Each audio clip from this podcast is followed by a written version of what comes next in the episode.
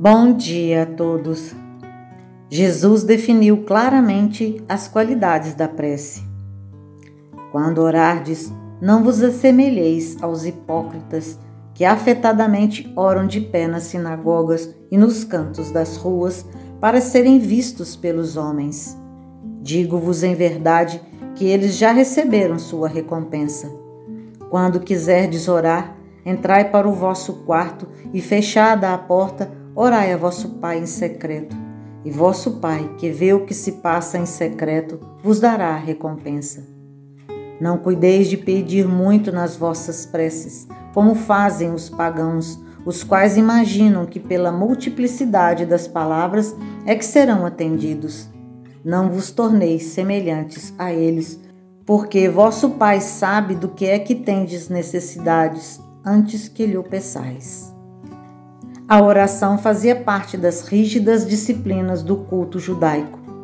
Os judeus rezavam duas vezes por dia, mais ou menos às nove e treze horas, postados em direção a Jerusalém. Na Cidade Santa, voltavam-se para o templo. Muitos faziam dessa prática um recurso de ostentação de religiosidade. Claro, é bem mais fácil aparentar arrependimento do que vivenciar os princípios religiosos.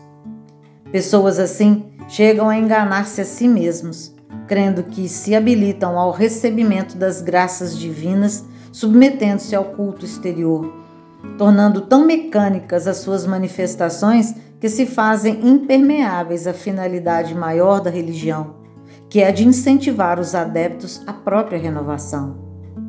Jesus referia-se a eles como sepulcros caiados, brancos por fora, cheios de podridão por dentro. Uma imagem forte, mas real. Ao recomendar que busquemos nosso quarto para orar, o Mestre não está estabelecendo um posicionamento físico para a comunhão com o céu. Afinal, há uma multidão de criaturas que não tem nem mesmo onde se trancar.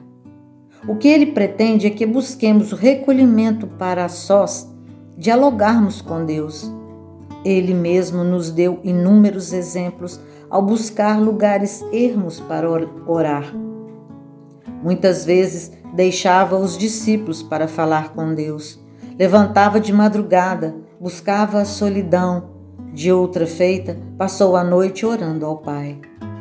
No insulamento, a oração flui com maior naturalidade, sem interferências sem preocupações com fórmulas e forma, favorecendo abrir nossos corações ao buscarmos uma sintonia legítima com a espiritualidade superior. Esse contato é um dos recursos mais preciosos de que dispõe a criatura humana para enfrentar as vicissitudes da Terra. Quando, numa necessidade, recorremos a uma pessoa importante, influente em nosso benefício, ansiosos nos submetemos ao sacrifício da espera.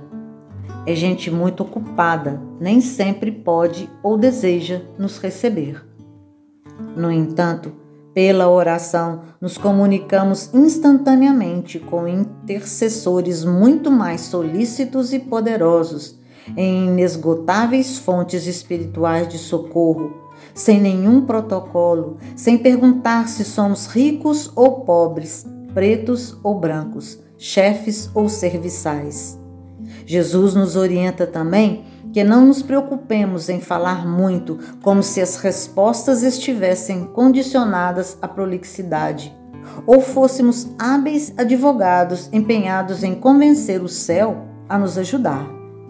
Humberto de Campos nos relata que Pedro, tendo interrogado a Jesus com relação à prece, posteriormente confessa: Senhor, tenho procurado por todos os meios manter inalterável a minha comunhão com Deus, mas não tenho alcançado o objetivo de minhas súplicas. E o que tens pedido a Deus? interrogou o mestre sem se perturbar. Tenho implorado a sua bondade que aplane os meus caminhos com a solução de certos problemas materiais.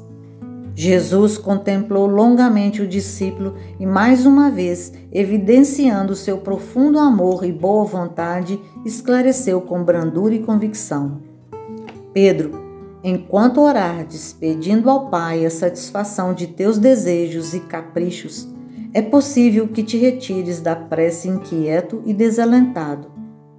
Mas, sempre que solicitares as bênçãos de Deus, a fim de compreenderes a tua vontade, justa e sábia a teu respeito, receberás, pela oração, os bens divinos do consolo e da paz. Um dos seus discípulos ali presentes pede a Jesus: Senhor, ensina-nos a orar. Sim, é o que começaremos a aprender na próxima semana. Até lá!